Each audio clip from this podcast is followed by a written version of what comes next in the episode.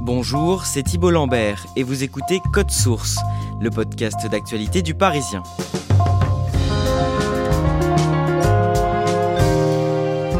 Elle a passé quatre années dans le désert au Sahel, détenue par des djihadistes affiliés à Al-Qaïda. Sophie Pétronin, ancienne otage franco-suisse libérée l'an dernier, est revenue dans l'actualité au début du mois de novembre.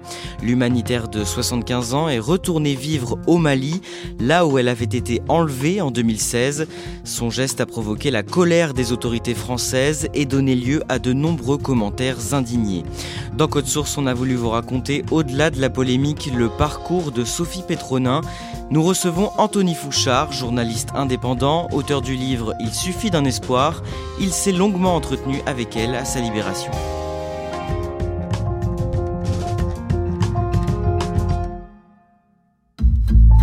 Le mardi de novembre, une information concernant Sophie Pétronin fait les gros titres. Sophie Pétronin, euh, l'ex-otage qu'Emmanuel Macron était venu accueillir à Villa Coublay euh, il y a deux ans, eh bien on l'a appris, elle est repartie au Mali depuis huit mois. Elle vit à Bamako depuis le mois de mars. La direction de la gendarmerie malienne vient juste d'ordonner de la rechercher très activement. Anthony Fouchard, le porte-parole du gouvernement français, Gabriel Attal, s'exprime le lendemain à l'issue du Conseil des ministres. Que dit-il? Il décrit en substance un comportement euh, qu'il qualifie lui d'irresponsable et puis il fait une liaison euh, qui a été reprise par toute une partie de la droite et de l'extrême droite en, liant les pertes françaises au Sahel à la décision de Sophie Pétronin, c'est-à-dire en la rendant euh, à demi-mot responsable de ces morts-là. Il y a une forme d'irresponsabilité vis-à-vis de sa sécurité à elle, mais aussi vis-à-vis -vis de la sécurité de nos militaires. Je rappelle que lorsque nous avons euh, des ressortissants qui sont pris en otage à l'étranger, ce sont nos militaires qui vont les secourir au péril de leur vie. Voilà sa déclaration assez succincte sur ces deux euh, thèmes-là. La nouvelle entraîne un torrent de commentaires négatifs sur les réseaux sociaux un flot de haine, de racisme, de sexisme, beaucoup d'incompréhension aussi de pourquoi, après avoir été otage autant d'années dans le désert, Sophie décide d'y retourner. Bah, la principale nuance à souligner, c'est qu'elle ne retourne pas dans le désert, mais à Bamako, qui est une capitale sahélienne où des euh, centaines d'expatriés, qu'ils soient français ou d'autres nationalités d'ailleurs, euh, continuent de vivre euh, tout à fait normalement. Pour comprendre cette polémique, Anthony Fouchard, vous allez nous raconter le parcours de Sophie Pétronin. Elle naît le 7 juillet 1945 à Bordeaux. Elle grandit dans quel milieu? Dans un milieu plutôt aisé, mais Sophie, elle est toujours restée euh, très discrète sur ses origines, et elle a d'ailleurs choisi très vite de s'en écarter et de se tourner euh, dans la première partie de sa vie déjà vers l'étranger et notamment euh, bah, vers l'humanitaire, puisque c'est là-dedans qu'elle a commencé au tout début. Dans les années 60, elle part un temps en mission humanitaire au Cambodge. Sophie Pétronin, de retour en France, commence à travailler comme laborantine et nutritionniste. Puis elle rencontre son mari, Jean-Pierre, avec qui elle a deux enfants elle fabrique et conçoit avec son mari des parfums. Et donc c'était celle qui était chargée eh bien de les humer, de les respirer et de faire en sorte que les, les flagrances, les odeurs eh bien, soient harmonieuses. Donc ça c'est une grande partie de sa vie. Et puis euh, lorsque ses enfants sont un peu plus grands, elle décide de revenir un peu à ses premiers amours et en l'occurrence eh bien l'humanitaire. On est à la, à la fin des années 90. Au début de l'année 1996, elle entreprend un voyage au Sahel. Oui, c'est son premier voyage au Sahel, en l'occurrence au Mali, dans une sorte de petit cahier qu'elle a gardé. Elle décrivait ce voyage et elle décrivait euh, le désert comme un hôtel aux, mille étoiles, décrivait l'éclat de la lune un peu comme lampe de chevet, euh, très très poétique en fait. Et, elle fait une méharée, c'est-à-dire une sorte de transhumance avec euh, des bergers locaux à travers le désert, un peu organisé hein, évidemment pour les touristes, et c'est là qu'elle tombe en amour, et pour la région, et pour ses habitants. Quatre ans plus tard, à 55 ans, elle décide de s'installer définitivement à Gao. Gao, c'est au nord du Mali, à 1200 km de Bamako à vol d'oiseau. Autant vous dire plusieurs jours de route quand on a l'ambition euh, de faire le trajet par voiture. C'est vraiment le désert, c'est-à-dire que si on s'éloigne un petit peu du centre-ville, c'est le sable qui mange et qui ronge presque les maisons. Il fait extrêmement chaud. On a euh, cette zone des trois frontières, pas très loin, avec des frontières burkinabées et nigériennes. Si on peut le décrire assez simplement, c'est une zone carrefour. En 2002, elle apprend la mort brutale de son fils aîné. Son fils aîné, euh, Jean-Philippe, qui décède dans un accident de montagne. Et Sophie, euh, est contrainte, quelques jours après, de débrancher euh, ben, son propre fils. Hein. Les médecins lui, lui expliquent qu'il est dans un état végétatif et qu'il ne sortira pas du coma. Et donc elle débranche son propre enfant. Ce drame-là, ça l'éloigne définitivement de l'Europe et elle ne veut plus revenir sur ce continent. Que fait-elle après ce drame? Après ce drame, Sophie euh, bah, poursuit son activité humanitaire, mais se concentre vraiment sur l'aspect malnutrition. Donc il y a un orphelinat et un centre dédié à la malnutrition infantile euh, qui s'ouvre avec son appui euh, à Gao. Et elle récupère les enfants dans des états souvent très très affaiblis et essaye de les remettre sur pied. Plusieurs fois par semaine, Sophie se rend au centre de santé de Bugunjie, un quartier de la ville de Gao. Pour cette visite médicale, elle est entourée de son personnel soignant qu'elle a elle-même formé. Bonjour. Bonjour. Alors les kékés. Bon, écoute, je t'avais promis que si tu buvais tout ton lait, je t'apporterais une robe. Je t'apporte une robe et une poupée. Et quand tu partiras, tu partiras avec ta poupée. Les extrémités sont froides, le corps est chaud. À surveiller, hein. Si les extrémités sont froides, il faut réchauffer et le contraire diminuer la température du corps. Et dans la foulée, en fait, euh, elle est sollicitée pour intervenir euh, sur une maman qui est sur le point d'accoucher, qui est vraiment très très mal en point elle aussi, et elle sauve et la maman et le bébé. Et euh, la maman et la famille vont donc décider de lui offrir l'enfant. Et Sophie, en fait, a un moment d'hésitation, demande à réfléchir, et puis euh, elle décide d'accepter, hein, entre guillemets, cet enfant, mais pas de l'adopter de manière coutumière ou culturelle, mais de le faire légalement, et donc de faire tous les papiers pour devenir euh, la mère adoptive de cette petite fille qui s'appelle Zainabou. Au fil des années, Anthony Fouchard, Sophie Petronin est très appréciée des habitants de Gao. Oui, parce qu'elle vit avec eux. Elle habite dans la ville comme tous les autres et puis surtout elle se rend utile partout où elle le peut. D'abord elle construit des puits, euh, puis elle retire des épines d'acacia des pattes de chameau.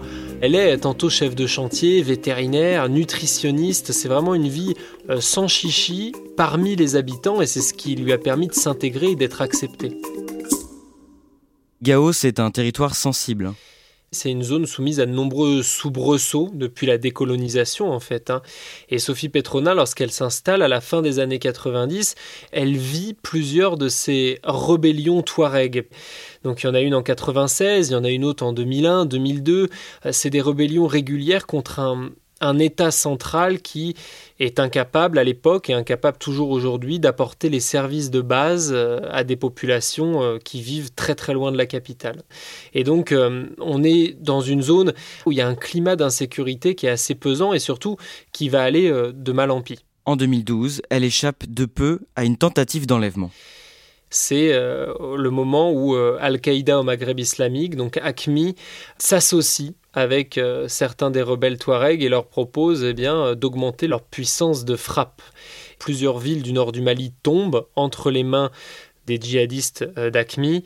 Et Sophie sent bien le, vent tourner à ce moment-là. Et les habitants de Gao eh bien, sentent qu'ils ne vont plus être en mesure de la protéger. Elle trouve refuge à l'ambassade d'Algérie à Gao et elle et quelques membres de cette ambassade d'Algérie eh sont exfiltrés à travers le désert en pleine nuit jusqu'à la frontière algérienne par des combattants touaregs et ils échappent donc à ce qui n'a pas été une tentative d'enlèvement mais ce qui aurait sûrement fini comme tel quand les djihadistes se seraient aperçus de leur présence. La ville de Gao est libérée en janvier 2013 par l'armée française qui agit dans le cadre de l'opération Serval, mise en place pour lutter contre les troupes djihadistes au Sahel. En 2015, Sophie Petronin décide donc d'y retourner.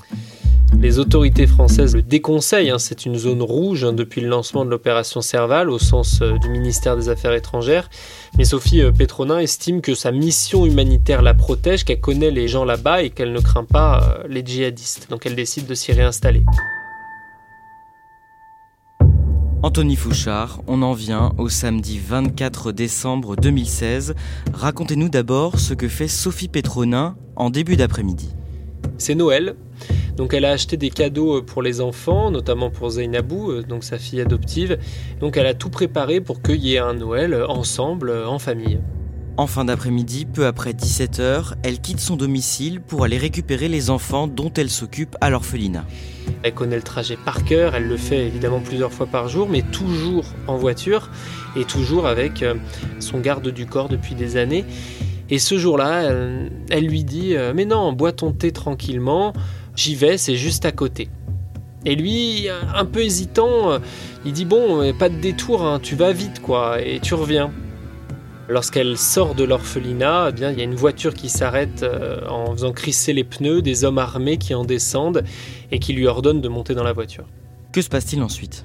Elle a la tête maintenue entre les deux sièges arrière par un de ses ravisseurs. Elle comprend pas tout de suite ce qui se passe, mais euh, les kidnappeurs lui disent euh, Le chef nous a demandé de te ramener, euh, alors on te ramène. C'est une course qui dure à peine quelques heures, hein, puisqu'elle est enlevée en fin d'après-midi, et juste avant la tombée de la nuit, elle arrive à un campement. Et entre-temps, évidemment, la population locale à Gao a donné l'alerte, les soldats français sont arrivés sur place, mais au moment où ils la cherchent encore dans la ville, elle, elle est déjà à plus de 80 km de Gao. Plusieurs mois plus tard, à l'été 2017, alors qu'on n'a aucune nouvelle de Sophie Pétronin, elle apparaît dans une courte vidéo diffusée par ses ravisseurs. Le jour où elle est diffusée, le 1er juillet 2017, c'est aussi le jour où Emmanuel Macron arrive au Mali, à Bamako, pour lancer officiellement euh, ce qu'on appelle désormais la force du G5 Sahel. C'est une force euh, composée des armées sahéliennes, donc de la sous-région, pour lutter contre le terrorisme. Et donc, il diffuse cette vidéo quelques heures avant que Emmanuel Macron mette le pied sur le territoire, après des mois de silence.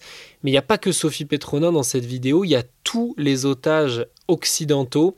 Donc c'est vraiment un coup de force de ce groupe qu'on appelle le GSIM, le groupe de soutien à l'islam et aux musulmans. C'est une coalition de tous les groupes euh, djihadistes au Sahel qui ont tous prêté serment à Al-Qaïda hein, au Maghreb islamique et qui se sont fédérés en 2017. Elle est comment dans cette vidéo? Alors elle apparaît avec euh, un visage très très terne et surtout très creusé, une sorte de châle vert autour de son visage et, de ses cheveux. Et tous les otages euh, disent globalement la même chose, ils en appellent euh, à leur gouvernement. Elle se présente, elle dit où elle a été enlevée et elle demande aux autorités de venir à son secours à l'été 2017, vous rencontrez Sébastien Chadot Pétronin, le fils cadet de Sophie Pétronin. Qu'est-ce qu'il vous dit pendant cette rencontre? Il sort d'un rendez-vous à la DGSI, donc la Direction générale de la sécurité intérieure en France, hein, les services euh, français. Et euh, moi, je lui ai transmis cette vidéo de sa maman. Je lui ai aussi appris par la même occasion que sa mère était vivante et que sa mère euh, était détenue et personne ne lui avait transmis cette vidéo. J'étais un des premiers, euh, si ce n'est le premier, à la, recevoir. Donc voilà, notre première rencontre, elle est assez sobre, hein. et puis ensuite notre relation s'est développée au fil des années. Comment est Sébastien Chadeau-Petronin il a cette tête un peu bourrue, cette tête de montagnard avec des grosses mains, des grosses paluches là euh, qui ont été dans la montagne. On pourrait prendre pour quelqu'un qui n'a pas saisi les enjeux. Alors que quand on commence à discuter avec lui, euh, on se rend compte que non seulement il est très au fait des enjeux et que surtout il les a peut-être mieux intégrés que beaucoup d'autres personnes. Quelqu'un de réfléchi, de stratège, de profondément euh, loyal, en l'occurrence vis-à-vis de sa mère. Hein. Il s'est jamais départi de ses promesses à son encontre. C'est un peu comme ça que je le décrirais. Dans les années qui suivent, son fils, qui œuvre étroitement avec le ministère des Affaires étrangères pour tenter de faire libérer sa mère, agace de plus en plus les autorités françaises. Pour la première fois dans une affaire d'otage, les autorités françaises vont déléguer la gestion au fils de l'otage, en l'occurrence à Sébastien. Pour être très concret, Sébastien va bénéficier de billets d'avion, de logements dans les ambassades, de mise en contact avec des services diplomatiques à l'étranger, tout ça grâce au service du ministère des Affaires étrangères français. Et là où ça change, c'est quand Sébastien parvient à ses fins. Et en 2018, il apporte sur la table, à la fin de l'année, une demande de rançon qui émane euh, d'une personnalité euh, malienne très très connue et reconnue pour sa capacité à dialoguer avec euh, les groupes djihadistes. Et cette personne lui annonce une somme, un peu moins de 500 000 euros, pour libérer Sophie. Et lorsque les autorités françaises l'apprennent, eh bien, ils décident de ne pas donner suite. Et là, c'est le début d'une incompréhension. Sébastien poursuit, mais dans son coin. À partir de ce moment-là, Sébastien Petronin va commencer à beaucoup parler dans les médias. à chaque fois que sa mère apparaît dans une vidéo, les djihadistes la mettent en scène en écoutant des interviews de Sébastien qu'il a accordées à différents médias. Donc il a compris qu'en parlant dans les médias, sa mère l'entendait et c'est pour ça qu'il le fait autant. Je voudrais dire à ma petite maman euh, que je fais tout ce que je peux, mais ce que je peux garantir et ce que je peux te promettre, ma petite maman, c'est que je ne t'abandonnerai jamais et je ne renoncerai pas. On en vient à l'été 2020, Anthony Fouchard, le 18 août, une junte militaire réalise un coup d'État au Mali. Ce putsch a des conséquences sur la captivité de Sophie Petronin. Le gouvernement d'Ibrahim Boubacar Keïta, qui était le gouvernement légitime, hein, qui a été destitué par la junte militaire, a engagé euh, à l'époque, début 2020, euh, des négociations avec les djihadistes pour libérer un homme malien, Soumaïla Sissé, qui est un homme extrêmement important politiquement parlant pour le Mali. Et quand la junte militaire prend le pouvoir, eh bien, au lieu de tout arrêter, elle laisse les intermédiaires en place et elle les laisse continuer de mener les négociations. Et ça, c'est extrêmement intelligent parce que quand vous êtes une junte qui prend le pouvoir par la force, euh, libérer des otages, notamment une otage française, ça permet de facto d'avoir une certaine légitimité euh, au point de vue international. Le 8 octobre, les autorités maliennes annoncent la libération de plusieurs otages, dont Sophie Petronin. Les Français ont reconnu, par la voix d'Emmanuel Macron, n'avoir pas eu leur mot à dire euh, dans cette libération. Ils n'ont pas payé eux-mêmes la rançon, les Maliens l'ont fait. Les Maliens ont payé 2 millions d'euros pour libérer Soumaïla Sissé, c'est ce que dit l'intermédiaire qui a délivré l'argent, et les Maliens ont libéré 206 prisonniers, dont une vingtaine de djihadistes euh, avérés, en échange euh, des autres otages. Et donc, Sophie, Soumaïla Sissé et deux otages italiens vont être libérés, et c'est la junte qui va en récolter les lauriers. Sophie Pétronet, bonjour. Bonjour Serge. Avant de monter dans l'avion qui doit la reconduire vers la France, Sophie Pétronin accorde une première interview à un journaliste de RFI, Serge Daniel. Quels sont ses premiers mots sur sa détention? Elle lui confie de la manière la plus badine ou anodine possible que, bon, bah voilà, elle a fait de cette détention une retraite spirituelle. J'ai transformé la détention, si on peut dire, en retraite spirituelle. Comme ça, ça se passe mieux. J'étais dans le l'acceptation de ce qui m'arrivait et j'ai pas résisté. Qu'elle a préféré accepter sa condition plutôt que de se battre jour après jour euh, contre sa situation et, et c'est ça ses premiers mots, c'est une prise de recul assez euh, déconcertante. Elle évoque aussi ses ravisseurs. Elle évoque les ravisseurs et surtout, elle refuse de les appeler djihadistes. Avant de donner question, un mot sur vos geôliers. Sur mes geôliers? Oui. Les ravisseurs oui, appelez-les comme vous voulez. Moi, je dirais que ce sont des groupes d'opposition armée au régime. Il y a eu celle de 90. Euh, en 96, ils ont signé des accords de paix. Si nous voulons la paix réellement au Mali, il faut que chacun respecte son engagement. C'est pas des djihadistes, vos, vos ravisseurs? Pourquoi vous les appelez djihadistes? Parce qu'ils font le djihad. Vous savez ce que ça veut dire en français? Djihad, c'est guerre. Mais ils ont revendiqué, ils ont demandé la libération de, djihadistes dans des prisonniers avant de vous libérer. De leurs euh, militaires, mhm. oui. Mais euh, si vous avez un groupe de militaires, d'armées de guerre, et qu'il y a des militaires qui se font prendre, vous allez tout faire pour les faire libérer. que vous soyez l'armée française, l'armée congolaise ou l'armée malienne, euh, ou l'armée américaine, ils vont tout faire pour les faire libérer. Et ça, ça a fait polémique lorsqu'elle est sortie. Sophie, elle a vécu les rébellions Touareg. Et les hommes qui prennent les armes en 96, en 2000, en 2002, puis en 2012, ce sont les mêmes. Donc elle, elle les a connus en tant que rebelles Touareg, donc en tant que groupe d'opposition armée, et elle n'a pas bien compris que les gens qui l'ont enlevé, eh bien, à l'époque, ne s'étaient pas fédérés sous cette nouvelle bannière d'Al-Qaïda. Le GSIM n'existait pas lorsque Sophie a été enlevée. Il a été créé après son enlèvement, et donc elle explique ça avec des mots d'une vieille dame de 75 ans et qui lui ont été très vivement reprochés. Elle fait le voyage dans un Falcon médicalisé qui atterrit le matin du 8 octobre sur la base aérienne de Villacoublay dans les Yvelines. Décrivez-nous son arrivée sur le tarmac.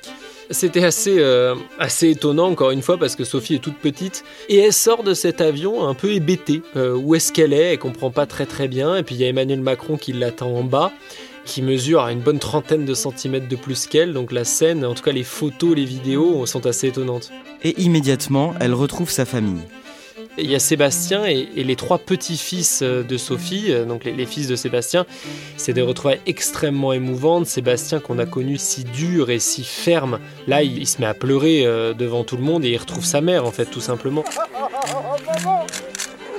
Maman Maman Maman Sophie Petronin, merci d'être avec nous. Quelques minutes plus tard, Sophie et son fils Sébastien accordent une interview en duplex à TV5 Monde.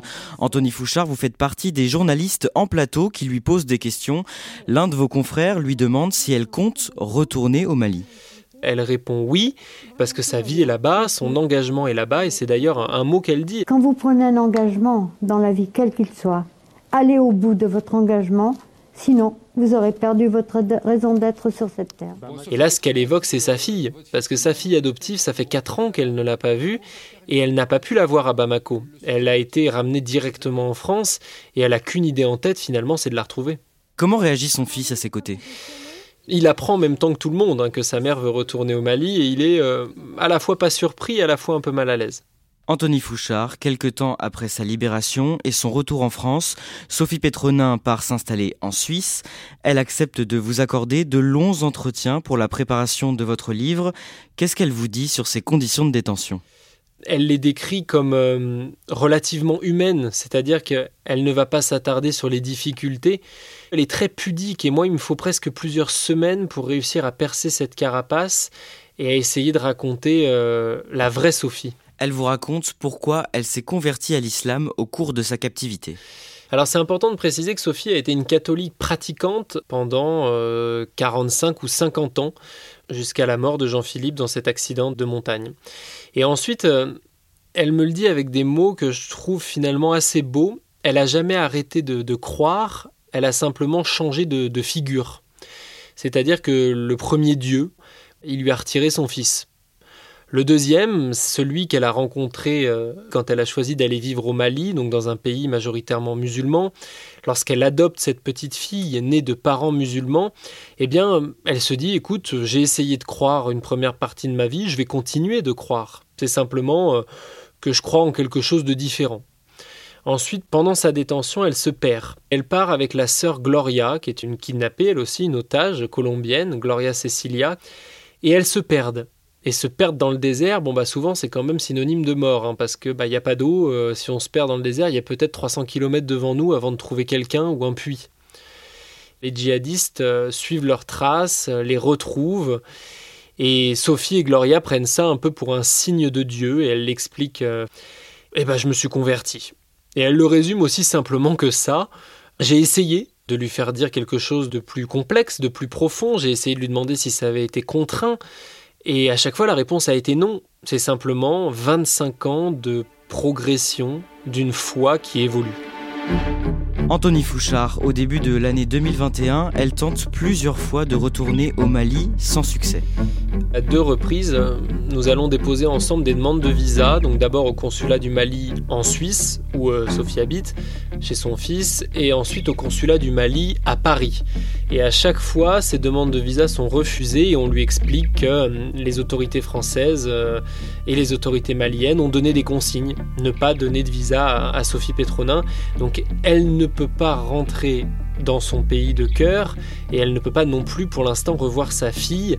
En mars 2021, cinq mois après sa libération, elle trouve que le temps est trop long et elle décide de partir. Et ils élaborent ensemble un plan avec son fils, un plan qui implique de traverser euh, plusieurs frontières.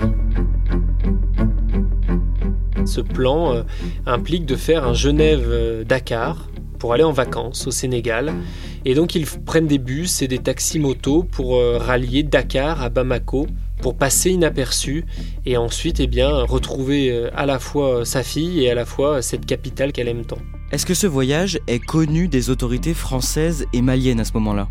Déjà, il est connu des autorités suisses parce que lorsqu'ils franchissent euh, le portique de sécurité à Genève, Sophie, elle est toujours sur la liste des personnes recherchées et disparues. C'est une base internationale de, de personnes et elle a été enlevée par un groupe djihadiste en plus, donc son passeport bip.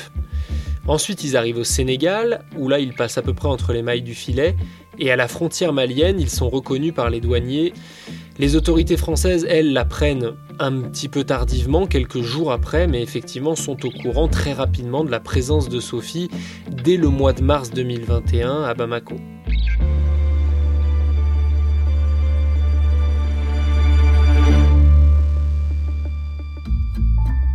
Anthony Fouchard, on en revient au début de cet épisode. Début novembre, l'information de son retour au Mali fait polémique. Le 4 novembre, Sébastien Chadeau-Pétronin prend la parole sur BFM TV. Il donne des nouvelles de sa mère et tente de faire taire les critiques. Écoutez, elle va bien, je l'ai eu au téléphone ce matin.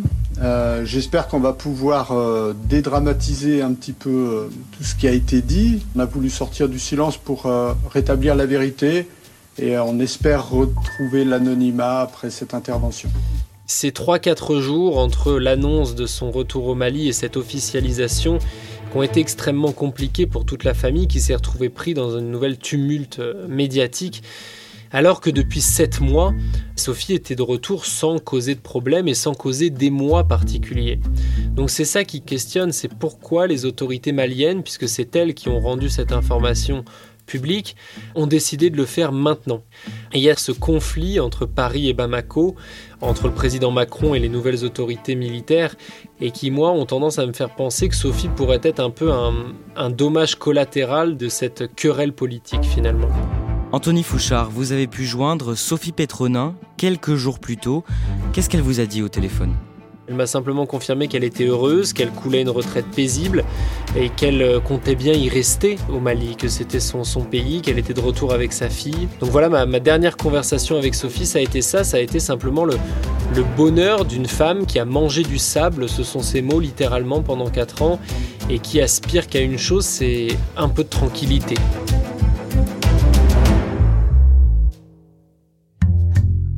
Merci Anthony Fouchard, je renvoie tous nos auditeurs à votre livre enquête pour en découvrir beaucoup plus sur Sophie Pétronin, son parcours, sa captivité, sa libération. Ça s'appelle Il suffit d'un espoir aux éditions Les Arènes. Code Source est le podcast quotidien du Parisien, il est disponible sur toutes les plateformes audio. Cet épisode a été produit par Raphaël Pueyo, Clara Garnier-Amouroux et Sarah Amni, réalisation Julien Moncouquiole.